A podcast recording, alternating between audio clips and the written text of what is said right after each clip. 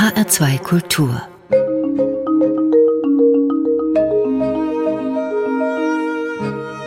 Doppelkopf Herzlich willkommen beim Doppelkopf auf HR2 Kultur. Mein Name ist Stefanie Blumenbecker und ich freue mich auf unseren heutigen Gast.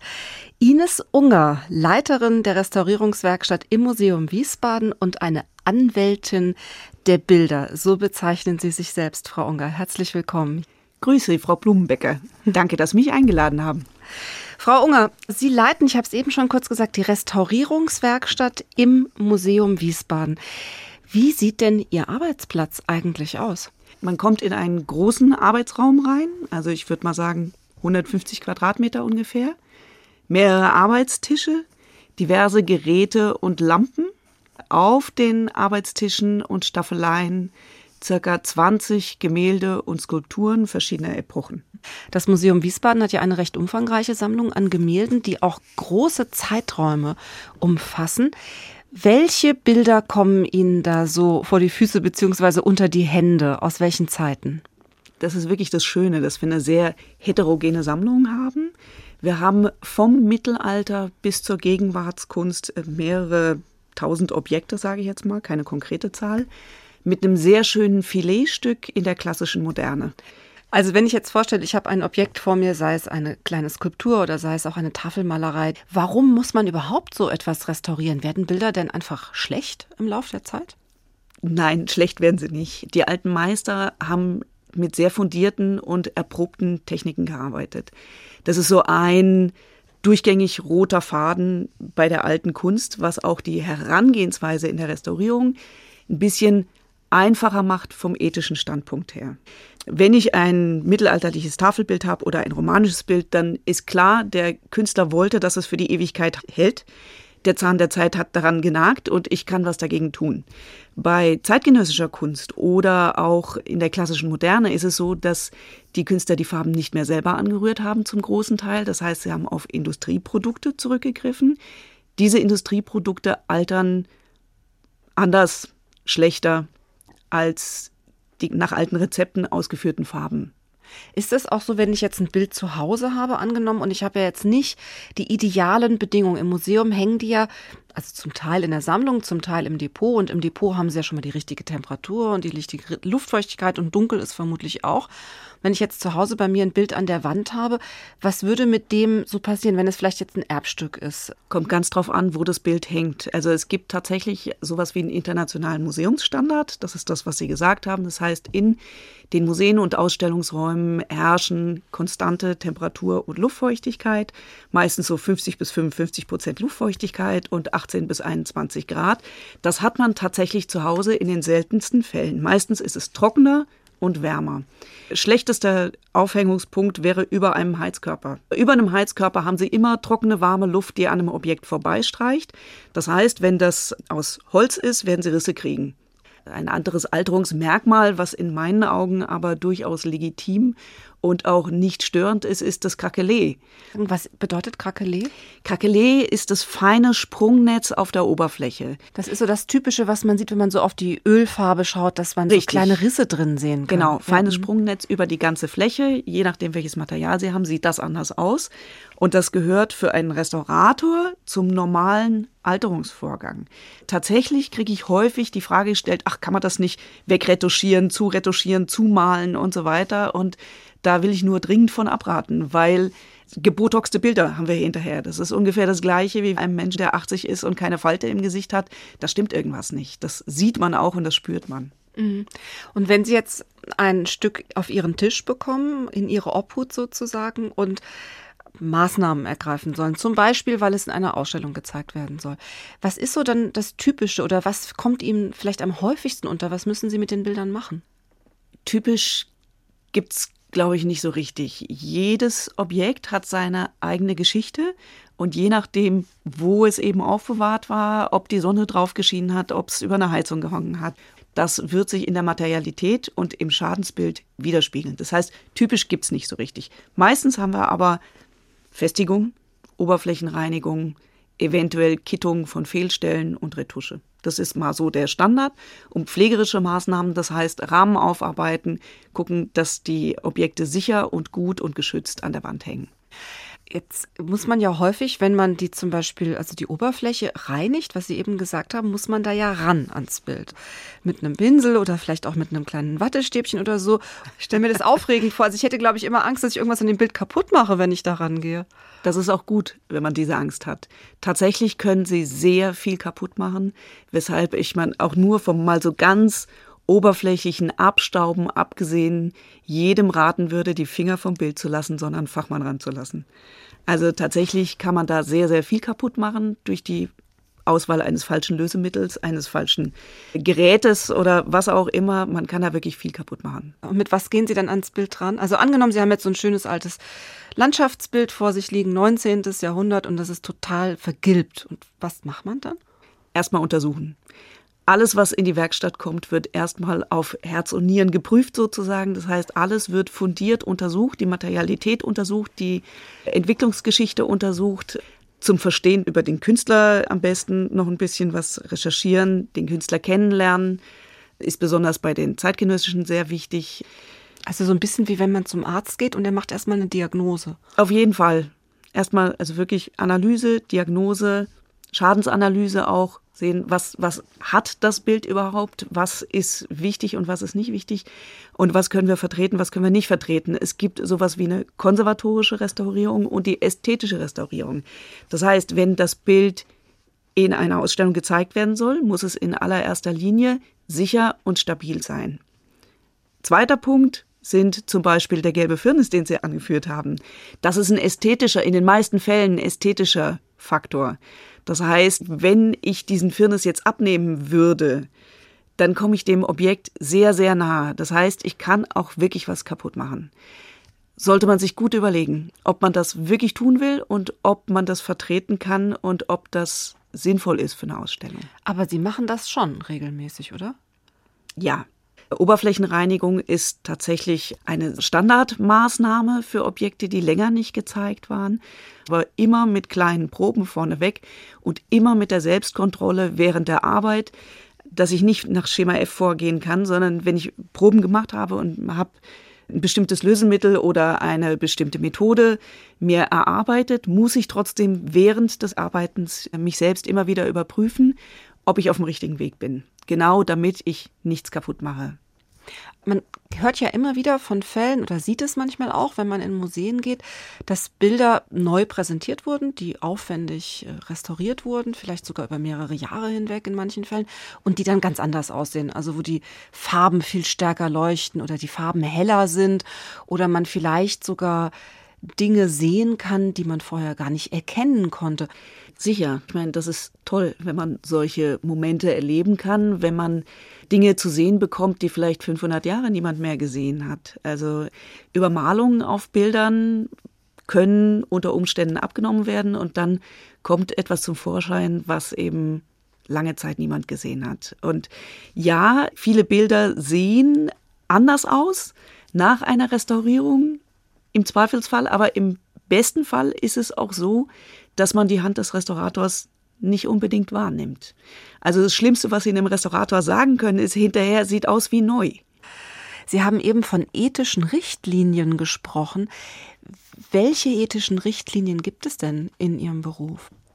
Früher ist sehr viel unbefangener, aber auch weniger respektvoll mit den Objekten umgegangen worden es gab nicht so das Bewusstsein, dass man wirklich viel zerstören kann, auch Kulturgut zerstören kann.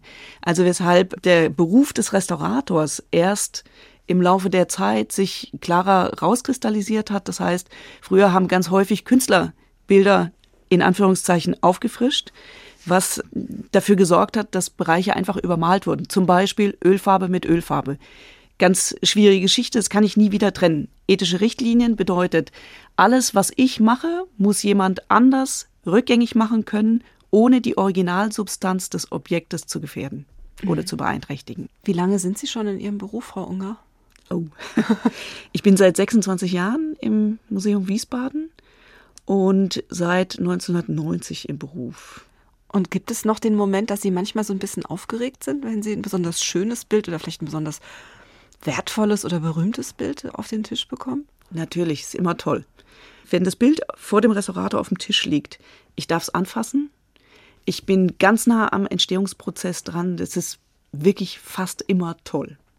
Und gibt es so ein besonderes Herzensstück, was Ihnen durch die Hände gegangen ist, wo Sie heute noch denken, ach, das habe ich mal restauriert?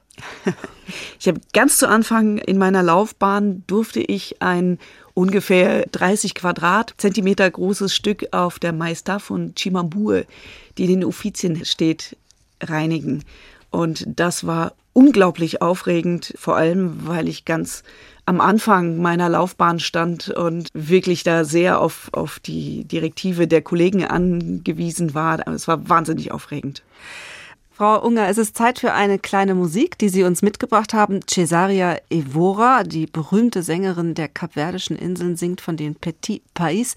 Wie sind Sie auf Cesaria Evora gekommen? Ich bin für das Museum viel unterwegs, so wie wir Objekte von anderen Leihgebern ausleihen für unsere Ausstellung, verleihen wir auch sehr viel. Und ich war mit unserer Jawlensky-Sammlung in Rotterdam auf Kurierfahrt, auch relativ am Anfang meiner Zeit im Museum und habe abends nach der Arbeit in Rotterdam in einer Kneipe diese Musik gehört und die hat mich sehr berührt. Cesaria Evora Petit Pais.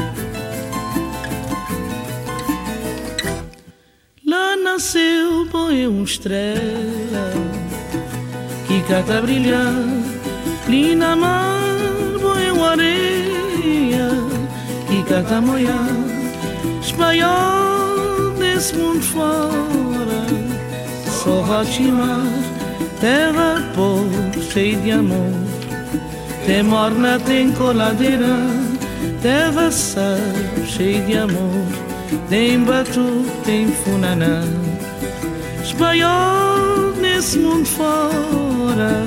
Sou Rotimar, terra pobre, cheia de amor.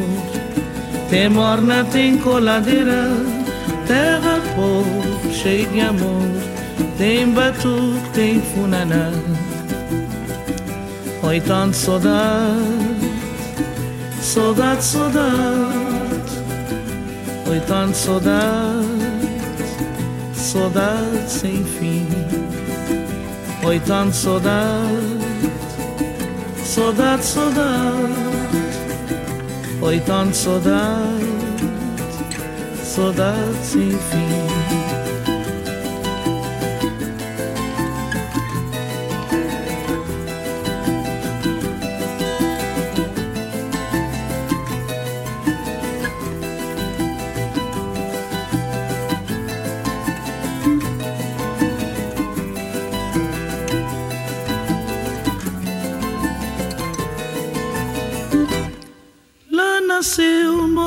Estrela que cata brilhar na mar boiam areia que cata moiar.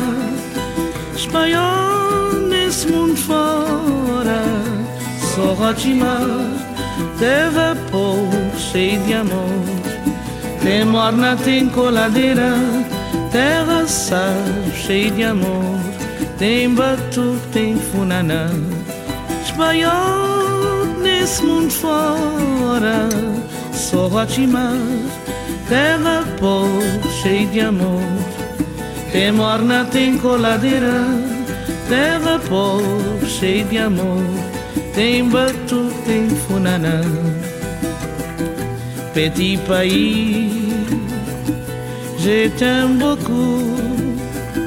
Petit, petit je l'aime beaucoup. Petit pays, je t'aime beaucoup. Petit, petit, je l'aime beaucoup.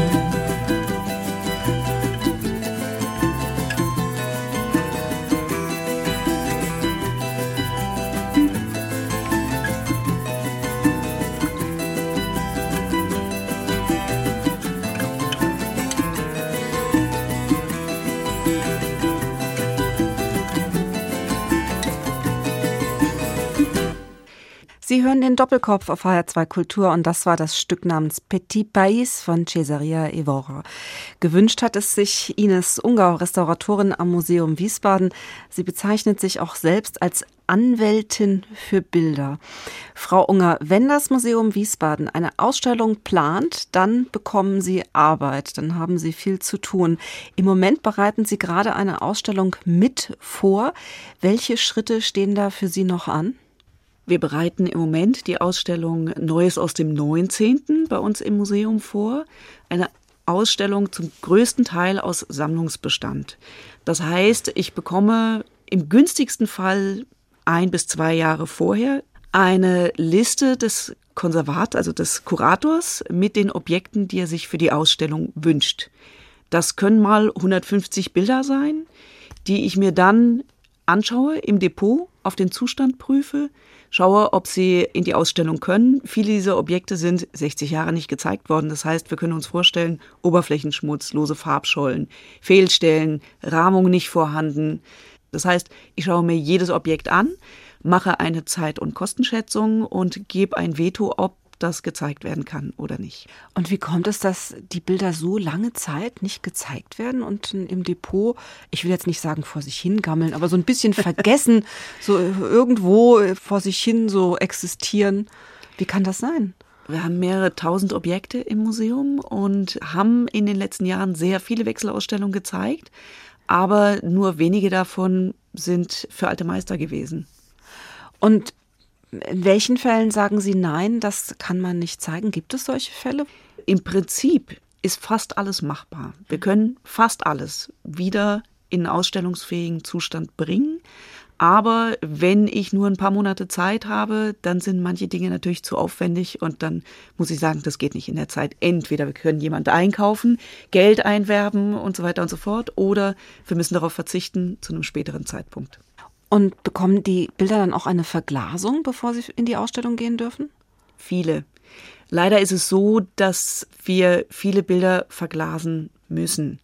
Es bedeutet immer einen ästhetischen Abstrich. Also auch wenn wir Museumsglas verwenden und die Beleuchtung angepasst ist und so weiter, ist das tatsächliche Kunstempfinden ein anderes, wenn ich ein Glas davor habe. Auch wenn ich es nur minimal wahrnehme. Aber leider ist es so, dass der Respekt der Leute vor den Objekten geschrumpft ist. Also ich habe tatsächlich einmal bei einer Ausleihe einen Nasenabdruck auf der Glasscheibe gehabt und von Speichel wollen wir jetzt gar nicht mal sprechen, dann bin ich immer froh, dass wir es verglast haben, muss ich ganz ehrlich sagen. Auch wenn es ästhetisch leider ein Abstrich ist. Das Glas ist ganz eindeutig der Schutz vor den Besuchern, kann man sagen, vor den etwas zu aufdringlichen für die Bilder. Ja, leider schon. Es ist auch ein mechanischer Schutz tatsächlich. Und es gibt in den letzten 20 Jahren ja einen sehr verstärkten Leihverkehr überall auf der ganzen Welt. Alle Museen leihen, verleihen und fast alle sind glücklich, wenn die Bilder verglast sind, weil sie dann auch versicherungstechnisch ein Stück weit mehr auf der sicheren Seite sind. Museumsglas haben Sie eben gesagt, das ist ein Glas, glaube ich, das nicht spiegelt, das Licht nicht spiegelt. Ist das richtig? Richtig, es reflektiert weniger. Also ein Normalglas wirft das Licht sehr stark zurück. Das heißt, ich sehe mich selber in der Spiegelung und das Museumsglas ist entspiegelt und deshalb weniger sichtbar. Jetzt haben Sie eine Ausstellung über lange Zeit vorbereitet. Das haben Sie sicher schon häufig erlebt. Die Bilder sind durch Ihre Hände gegangen. Sie haben einen Rahmen drum setzen lassen, einen schönen. Das Glas ist davor. Sie sind einigermaßen geschützt. Die Ausstellung ist wunderbar gehängt. Die Wandtexte sind fertig, alles nochmal geputzt. Und dann kommt die Eröffnung. Und dann kommen die Menschen. Was ist das für ein Moment für Sie, wenn auf einmal die Besuchermassen in Ihr Museum strömen? Das ist tatsächlich eine absolute Veränderung der Situation. Vorher arbeiten wir meistens Ausstellungsaufbau ungefähr zwei Wochen, also mit einem Hängeteam. Es kommen Kuriere rein, Kollegen. Es ist auf eine gewisse Art und Weise intim, alle wissen, wie sie damit umgehen müssen, sind vorsichtig und so weiter. Und es stehen Kisten rum, es stehen Arbeitstische rum und es ist eine intime, aber eine arbeitsame Situation. Und wie Sie schon gesagt haben, wenn alles ausgeräumt ist, durchgefegt ist, alles clean ist, dann gehen die Türen auf, die Besucher kommen rein und man denkt manchmal ein bisschen, oh Gott, hoffentlich passiert nichts. Es ist für mich auch immer wenn ich dann auch mit den Massen reingehe und versuche, die Ausstellung mit neuen Augen zu sehen, ist es immer spannend, man sieht sie tatsächlich anders. etwas distanzierter und anders. Manchmal fallen einem dann auch Sachen auf, die man vielleicht auch noch mal ein bisschen ändern könnte. Und Sie fühlen sich aber für die Bilder verantwortlich, wenn dann die Menschen hereinkommen und Sie sind dann so mitten in der Öffentlichkeit, so auf dem Präsentierteller? Sehr, sehr verantwortlich. Das ist auch der Grund für diesen Ausspruch Anwalt der Bilder. Wir versuchen immer, das Beste für die Objekte rauszuholen. Sind Sie dann jeden Morgen einmal, machen Sie dann so einen Rundgang, so einen kleinen Kontrollgang? Jeden Morgen nicht, aber mehrfach die Woche. Und sprechen Sie manchmal Besucher auch an, wenn Ihnen was auffällt? Kommt vor. Versuche ich nicht zu machen. Wir haben ja Aufsichten dafür. Aber wenn ich sehe, also es geht mir auch in anderen Museen so, wenn ich sehe, dass jemand zum Beispiel mit der Lesebrille vor dem Bild was zeigt, seinem Mitbesucher sozusagen, da kann ich schlecht an mich halten, sondern sagt, Entschuldigung, bitte, bitte gehen Sie ein Stückchen zurück. Sehr empfindlich und Vorsicht. Und wie reagieren die Menschen dann? Meistens ein bisschen verdutzt. Aber prinzipiell okay. Können Sie einen Unterschied feststellen, sage ich jetzt mal, je nach Art der Ausstellung? Also manche Bilder, die entweder sehr alt sind oder vielleicht auch die so besonders aufwendig gemacht sind. Also man dann erkennen kann, dieser Künstler, diese Künstlerin hat sehr viel Mühe reingesetzt oder man sieht eine ganz hohe Kunstfertigkeit. Reagieren da die Menschen anders als bei eher moderneren zeitgenössischen Ausstellungen, wo die Bilder vielleicht scheinbar leicht gemacht wurden? Können Sie da einen Unterschied feststellen in der Reaktion der Besucher? Ich würde sagen, ja.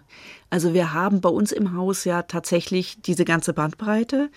Und ich glaube schon festzustellen, dass die moderneren Sachen, die vermeintlich einfacheren Sachen eher gefährdet sind als die alten Meister. Dass der Respekt der Leute wahrscheinlich genau aus dem Grund, was Sie gesagt haben. Die Leute haben manchmal das Gefühl, ach, das kann ich auch oder das kann meine Tochter oder das ist ja gar nicht so viel Arbeit. Scheint es die Leute dazu vielleicht auch zu provozieren. Ja, das ist ganz bestimmt so, das glaube ich auch. Das habe ich auch schon oft in Museen erlebt, dass die Menschen auch teilweise sehr emotional auf Kunstwerke reagieren und manchmal auch regelrecht erregt werden oder sogar wütend oder zumindest unverständlich dann. Jetzt haben Sie schon mehrfach über den Respekt der Besucher gesprochen. Haben Sie denn den Eindruck, dass sich das, Sie sagen, Sie sind seit 26 Jahren am Museum Wiesbaden, dass sich das in dieser Zeit verändert hat? Ich glaube schon. Und ich denke, es hat was mit der Inflation der Ausstellungen zu tun. Also dadurch, dass sich die Taktung und die, die Anzahl, die schiere Anzahl der Ausstellungen in den letzten Jahren, gefördert durch die Politik, so stark vermehrt hat, haben die Leute vielleicht auch das Gefühl, oh, gibt's ja eh immer. Was prinzipiell eine schöne Sache ist. Kunst sollte leicht für jeden verfügbar sein. Aber vielleicht sollte man doch darüber nachdenken, ob dieser Ausstellungstourismus, ob das das gleiche Ziel hat. Frau Unger, was würden Sie sich denn von Ihren Besuchern wünschen? Ich würde mir wünschen, dass sie die ausgestellte Kunst genießen, dass sie das Privileg auch genießen, dass sowas möglich ist, dass wir Kunst ins Haus holen können, dass wir das gegenüberstellen können, dass diese ganze Arbeit, die davor stattfindet, für sie stattfindet, für die Besucher, sonst für niemanden. Ich würde mir wünschen, dass sie es genießen können und respektvoll den Objekten gegenübertreten.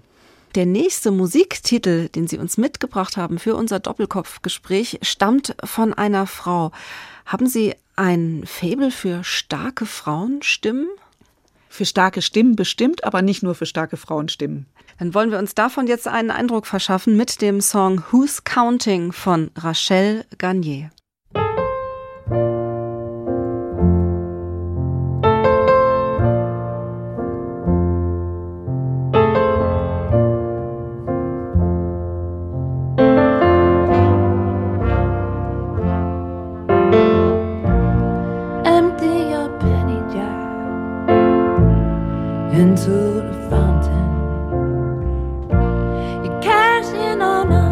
your wishes at once.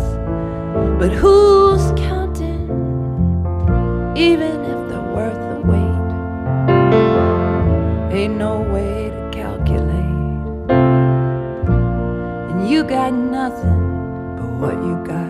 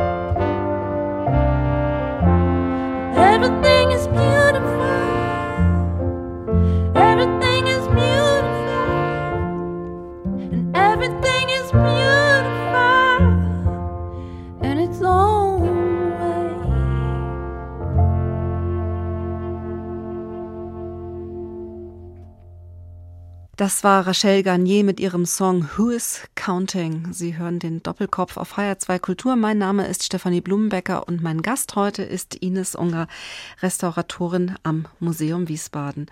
Frau Unger, Sie haben einen ganz besonderen Beruf. Neben der Pflege und der Aufbereitung der eigenen Sammlung im Museum Wiesbaden betreuen Sie ja auch Leihgaben, die zu Ihnen ins Haus kommen, bei Ausstellungen, für Ausstellungen und das Museum entleiht Bilder natürlich auch an andere Orte, in andere Städte, zu anderen Museen und Sie reisen dann mit.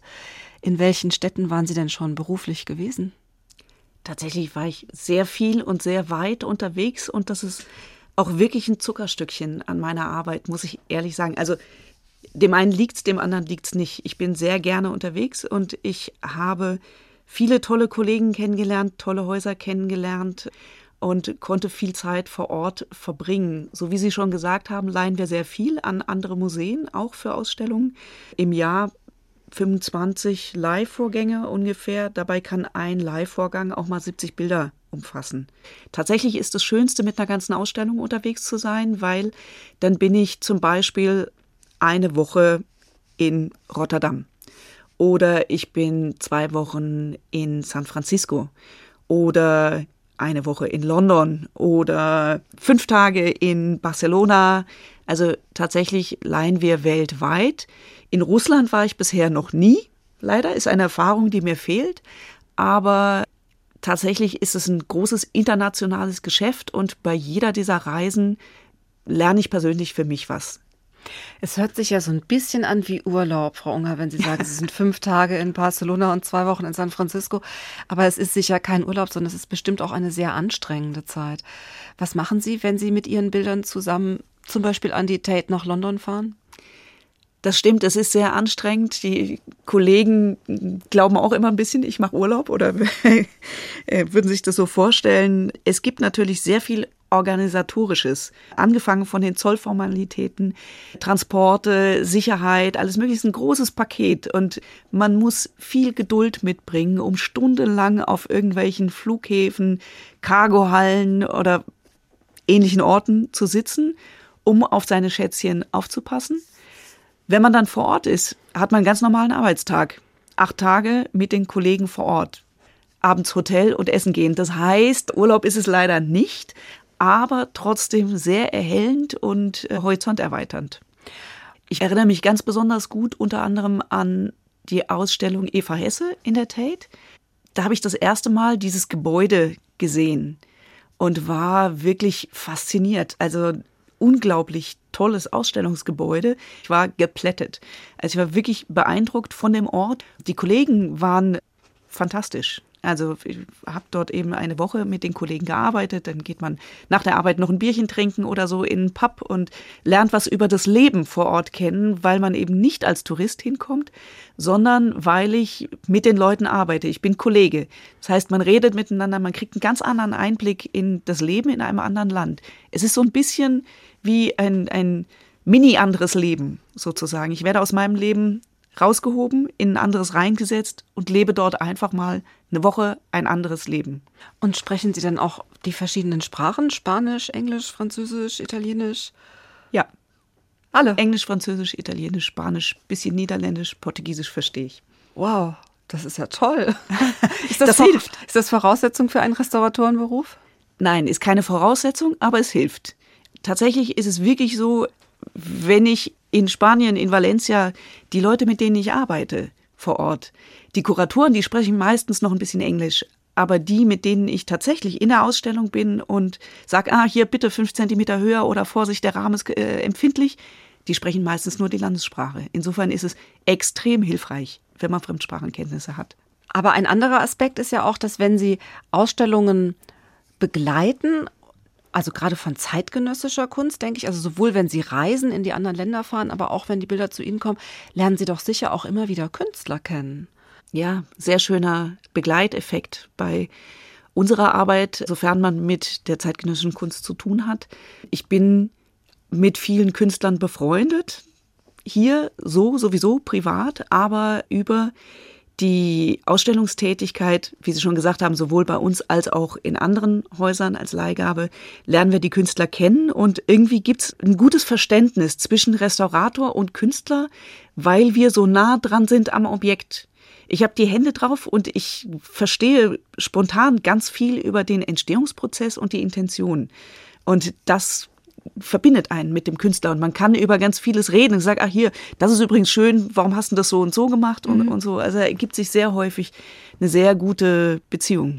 Und hat auch ein Künstler Sie eventuell schon mal, ich möchte sagen, so, so korrigiert in Anführungsstrichen, dass er sagte, nee, nee, das ist, das ist so gedacht, was weiß ich, das ist kein Schmutz oder das, das soll gar nicht gerade sein oder irgendwie so, das gehört eigentlich so. Im günstigsten Fall diskutiert man vorher drüber. Also korrigieren musste mich zum Glück noch keiner. Aber gut ist es, wenn ich den Künstler fragen kann. Wenn mir was komisch vorkommt, wenn ich jetzt hier Klebestreifen drauf habe, die Flecken hinterlassen oder so, dann kann ich im günstigsten Fall den Künstler fragen, wie ist denn das? Ist das beabsichtigt? Oder hättest du das lieber weg? Oder wie gehen wir damit um? Ich kann was machen, ich kann es aber auch drauflassen. Man sollte tatsächlich nichts zu Tode bereinigen, sondern sich gerade bei der zeitgenössischen Kunst wirklich gut überlegen und wann immer möglich mit dem Künstler Kontakt aufnehmen, um Sachen nicht tot zu restaurieren. Können Sie uns vielleicht eine Geschichte von einem Künstler mal erzählen, was Ihnen so im Gedächtnis geblieben ist, was vielleicht eine besonders schöne Situation war? Ja, zum Beispiel die Zusammenarbeit mit Thomas Bayerle. Es, es gibt auch eine Freundschaft zwischen uns und die sich sicher über die Zusammenarbeit entwickelt hat. Wir hatten eine Leihgabe bei uns im Museum über viele Jahre.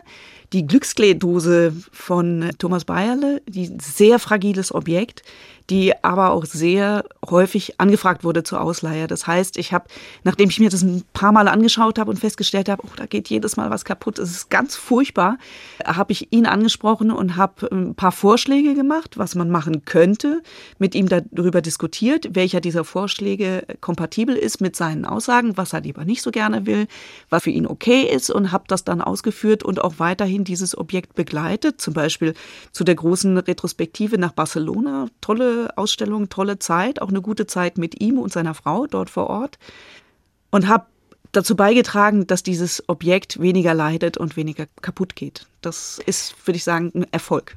Sie haben ganz am Anfang unseres Gesprächs ja gesagt, Frau Unger, dass die früheren Maler, Meister, die alten Meister eigentlich für die Ewigkeit gemalt haben. Also dass die sich auch sehr intensiv beschäftigt haben mit ihren Materialien und versucht haben, ihre Kunstwerke so zu gestalten, dass sie für alle Zeiten halten. Das ist aber, glaube ich, bei zeitgenössischen Künstlern und vielleicht auch so insbesondere bei Thomas Bayerle nicht immer der Fall. Nicht? Der hat ja auch ganz gerne mal Materialien, die, die sich leicht zersetzen, oder? Das stimmt und das ist eine ganz wichtige Frage, die man sich stellen muss, bevor man ein zeitgenössisches Objekt restauriert. Schoki-Zwerge von Dieter Roth, die sind nun mal so, dass sie kaputt gehen. Punkt. Und da kann ich auch nicht sehr viel mehr machen. Was ich machen kann, ist ein gutes Umfeld zu schaffen, dass es möglichst lange hält. Aber ich würde nie die Intention des Künstlers hinterfragen auch in dem Moment, sondern die Intention des Künstlers ist gegeben und ich muss mich daran orientieren. Das heißt, man akzeptiert es dann auch, dass die Dinge tatsächlich zumindest zum Teil wirklich vergänglich sind und begleitet sie so ein bisschen in diesem Alterungsprozess. Ja, würde ich schon Ja. sagen. Der Kurator für die zeitgenössische Kunst, mit dem bin ich bei uns im Haus, mit dem bin ich da auch in der Diskussion, wenn es zum Beispiel um den Ankauf von Objekten geht, wo ich von Anfang an sagen muss, das wird nie ewig halten. Besser, ich gebe eine Schätzung ab und sage, das hält 40 Jahre, das hält 50 Jahre, vielleicht 100 Jahre. Mehr nicht. Aber dessen muss man sich bewusst sein, wenn man sowas ankauft, dass es eben keine mittelalterliche Holztafel ist, die im günstigsten Fall noch 1000 Jahre hält oder so, sondern es ist was, was ein Verfallsdatum hat. Und das muss man auch, finde ich, akzeptieren, damit die Kunst, damit die Kunst erfahrbar bleibt auch. Es gehört ja dann auch zum Kunstwerk tatsächlich mit dazu. Also Ja. dieses, dieser Aspekt, ich meine, wir altern ja letzten Endes auch alle, wir haben ja auch alle ein Verfallsdatum und sind dann in ein paar Jahrzehnten nicht mehr da. Das stimmt. Es ist jedes Mal ratenswert, sich mit dem Künstler in Kontakt zu setzen. Die meisten freuen sich auch. Frau Unger, wir kommen wieder zu einer Musik, dieses Mal zu einem Blues-Klassiker, kann man schon sagen, nämlich zu John Lee Hooker, eine Ikone des Delta Blues. Wann hören Sie diese Musik von John Lee Hooker? Da ich die Werkstatt leite, habe ich leider sehr viel organisatorisches zu tun. Aber wenn ich selber am Objekt sitzen kann, dann mag ich gerne einen bestimmten Rhythmus. Das entspricht meinem Arbeitsrhythmus. Jetzt zum Beispiel beim Retuschieren. Retuschieren, guter Moment zum Musik hören. Dann hören wir jetzt mal sozusagen in Ihr Arbeitszimmer mit hinein mit dem Titel Kiddo von John Lee Hooker.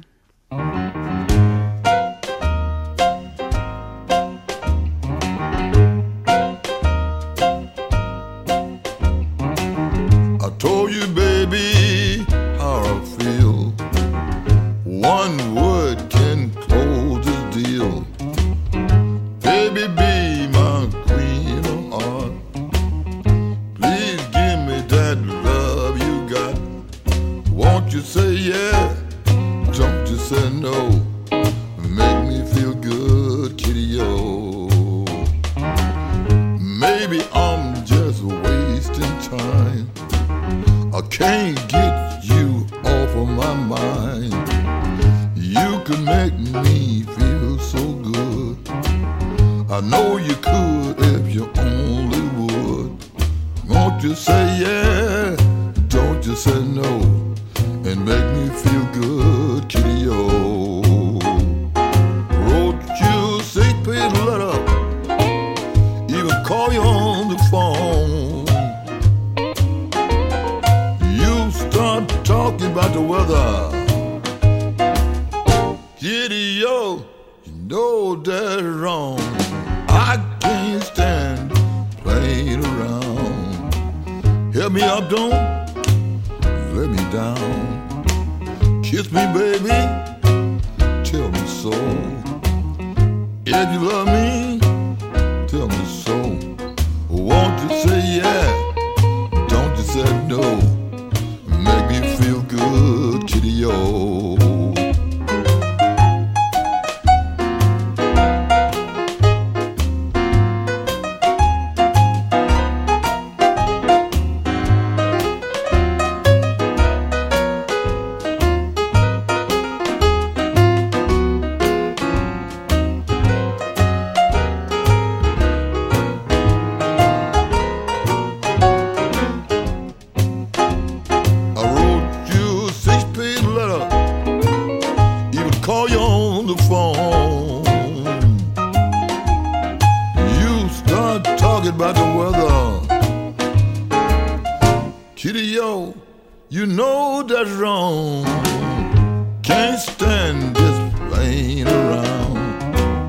Help me up, don't, don't let me down. Kiss me, baby, tell me so. If you love me, let me know. Won't you say yeah? Don't you say no? And make me feel good, kitty yo. Make me feel good, kitty yo.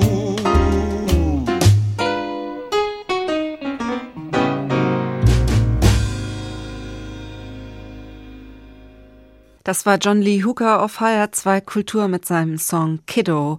Ines Unger hat sich dieses Stück gewünscht. Sie ist mein Gast beim heutigen Doppelkopf. Mein Name ist Stefanie Blumenbecker und Sie hören HR2 Kultur. Frau Unger, Sie sind Restauratorin am Museum Wiesbaden. Sie sind diejenige, die sich um die Bilder kümmert, ihnen beisteht, sie pflegt, sie restauriert unter Umständen auch. Und Sie haben uns eben schon ganz viel über Ihren Beruf erzählt und über die verschiedensten Aspekte dieses Berufes. Aber wie kommt man eigentlich dazu, Restauratorin zu werden? Das ist ja doch so ein bisschen ein Nischenjob. Wie war das bei Ihnen? Wie sind Sie da hingekommen? Ganz sicher war zu Anfang das Interesse an der Kunst. Also solange ich mich erinnern kann, habe ich immer irgendwas gebastelt, gezeichnet und war auch mit meinen Eltern dankenswerterweise häufig im Museum. Und es hat mich auch nicht gelangweilt, sondern ich fand es spannend. Wir sind viel gereist und haben viel gesehen. Ich war im Prado irgendwie als, keine Ahnung, Zehnjährige oder irgendwie sowas und fand das schon spannend. Also das Interesse für die Kunst war da. Natürlich kommt dann der Gedanke, vielleicht selber Kunst studieren oder so und habe für mich dann aber befunden, nee, das, das ist es nicht. Dann habe ich diverse Praktika gemacht an den städtischen Bühnen, beim Architekten, bei einer Rahmenrestauratorin und es hat sich immer so ein bisschen klarer rausgestellt für mich, dass ich auf jeden Fall was mit meinen Händen machen möchte, dass ich mit Kunst zu tun haben möchte und dass ich die Hände im und am Material haben möchte auf jeden Fall. Ich für meinen Teil habe mich damals erst für eine handwerkliche Grundausbildung entschieden, weil ich es von der Pike auf lernen wollte. Wenn Sie jetzt über das Handwerk sprechen, dann haben Sie ja ein Handwerk, das dem der Künstler selber eigentlich relativ nahe ist. Also Sie müssen sich ja auch mit Materialien, Materialfragen beschäftigen. Sie müssen aber auch sehr viel lernen oder wissen über die Lösemittel, mit denen Sie arbeiten können ich kann mir vorstellen, dass das auch ein Aspekt ist, der sehr viel Naturwissenschaft beinhaltet, vor allem viel Chemie, oder? Absolut. Das ist das zweite Standbein. Das eine ist das künstlerische Interesse und das handwerkliche Geschick. Das zweite Standbein ist auf jeden Fall das Verständnis von Chemie, Physik und entsprechenden Vorgängen, naturwissenschaftlichen Vorgängen. Das dritte Standbein wäre die Kunstgeschichte. Also tatsächlich würde ich jemandem, der sich für die Chemie nicht interessiert, nicht raten, Restaurator zu werden, weil es ein sehr großer Bestandteil ist. Wir können unglaublich viel kaputt machen. Man muss wirklich wissen, was man tut. Und dafür muss ich es verstehen. Man muss wissen, welcher Stoff mit welchem auf welche Art reagiert. Genau. Sie haben jetzt eben gesagt, Sie haben sieben Jahre mit Restauratoren zusammengearbeitet. Das heißt, Ihre Ausbildung ging über einen sehr langen Zeitraum. Wie alt waren Sie da? Ich war Anfang 20 als ich die äh, handwerkliche Grundausbildung gemacht habe. Und das war damals gerade der Zeitpunkt der Öffnung Europas. Das heißt, ich hatte die gute Gelegenheit und auch das Interesse, im Ausland zu arbeiten. Ich konnte ein Stipendium bekommen. Also das fällt nicht vom Himmel. Ich habe mich dafür engagiert. Ich habe mich umgehört und habe mir ein Stipendium organisiert mich dafür beworben, habe es bekommen unter der Voraussetzung, dass ich im europäischen Ausland eine Stelle finde, die mich nimmt und die diese Kriterien abdecken kann. Dann habe ich die Koffer gepackt, habe mir vorher Adressen rausgesucht und bin nach Italien gefahren und habe dort diese ganzen Adressen abgeklappert und habe mir tatsächlich eine Stelle gefunden im Palazzo Pitti bei einer sehr guten Restauratorin und war dann dort drei Jahre. Das ist ja an sich schon fast ein Traumjob. Also Palazzo Pitti, da gehen sofort jedem Kunstfreund die Ohren auf, wenn man das hört. Sie haben in Italien auch eine ganz besondere Erfahrung gehabt, gleich am Anfang Ihres Berufslebens. Sie haben nämlich ein ungewöhnliches, wertvolles und altes Gemälde restaurieren dürfen. Um welches Stück hat es sich da gehandelt? Italien ist ja angefüllt mit tollen, wertvollen Kunstgegenständen. Da leckt sich jedes Museum die Finger danach hier. Bei uns ist es ja so, dass alles, was älter als 80 Jahre ist, kommt ins Museum. In Italien gibt es so unglaublich viel Kunst, dass sie einem überall begegnet, nur wir nehmen das häufig gar nicht so richtig wahr. Ich habe mit der Gruppe in der Restaurierungswerkstatt ein großes Tafelbild von Jacopo del Casentino restauriert, was von einer Straßenecke kam, nämlich vom Tabernacolo della Madonna della Tromba. Es ist ein Straßentabernakel in Florenz, in der Nähe der Piazza Signoria aus San Michele.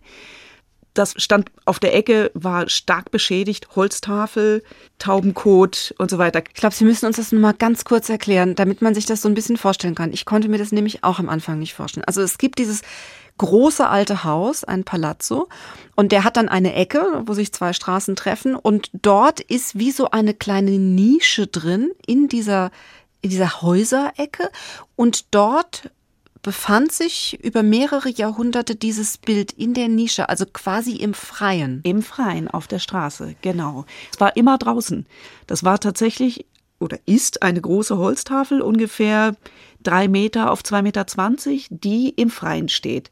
Zwar in einer steinernen Nische, aber im Freien. Aber wie ein Altar. Also man kann sich auch vorstellen, dass da früher sogar eventuell liturgische Handlungen vor diesem Objekt im Freien stattgefunden Ganz haben. bestimmt sogar. Mhm. Ganz bestimmt sogar. Und bis vor kurzem, also zumindest bis zu dem Zeitpunkt, wo Sie diese Restaurierung mit unternommen haben, war das auch so weit offen, dass tatsächlich in diese Nische, wo dieses Bild war, auch sogar die Tauben hineinfliegen konnten. Ja, war komplett offen und vorne nur ein kleines Gatter davor. Dann wurde das restauriert ein Jahr lang und ich bin natürlich davon ausgegangen, so dass das ins Museum kommt. Und habe dann gefragt, ja, wo kommt das jetzt hin? Welches Museum? Ich meinte, nein, nein, das kommt natürlich wieder auf seine Straßenecke. Und ich war damals geschockt als junge Restauratorin, dass so ein unglaublich wertvolles, qualitativ hochwertiges Bild von um 1350, muss man sich mal vorstellen, wieder auf die Straßenecke kommt. Das, erst war ich total geschockt und dann habe ich aber verstanden, was das auch für eine unglaubliche Qualität ist, wenn derartige Kunst im freien Raum und an seinem angestammten Ort stehen darf. Im Alltag der Menschen nach wie vor. Genau. Und wenn ich jetzt nach Florenz fahre, kann ich dieses Bild dort auf der Ecke wiedersehen. Genau, Palazzo dell'Arte della Lana. Dort auf der Ecke ist dieses Tabernakel immer noch mittlerweile zum Glück durch eine Glasscheibe geschützt. Also die Tauben können sich nicht mehr draufsetzen. Nein, die Luftfeuchtigkeit stimmt mit Sicherheit trotzdem nicht. Ja, und da fahren doch auch Autos vorbei. Die haben, da gibt's doch auch Schwefelsäure in der Luft und Abgase und all solche Dinge. ja, das ist ja jetzt fast 30 Jahre her, dass wir das restauriert haben, dass es jetzt dort auf der Ecke sitzt. Wenn ich mir das heute angucke, hat es mit Sicherheit auch wieder gelitten. Frau Unger, ich danke Ihnen sehr für Ihr Kommen und dass Sie uns heute Einblicke gewährt haben in Ihren Beruf und in Ihre beruflichen Erfahrungen als Restauratorin am Museum Wiesbaden. Vielen Dank, es war mir ein Vergnügen. Von Tom Waits aus dem Album Closing Time hören wir jetzt den Song Ice Cream Man. Am Mikrofon verabschiedet sich Stefanie Blumenbecker.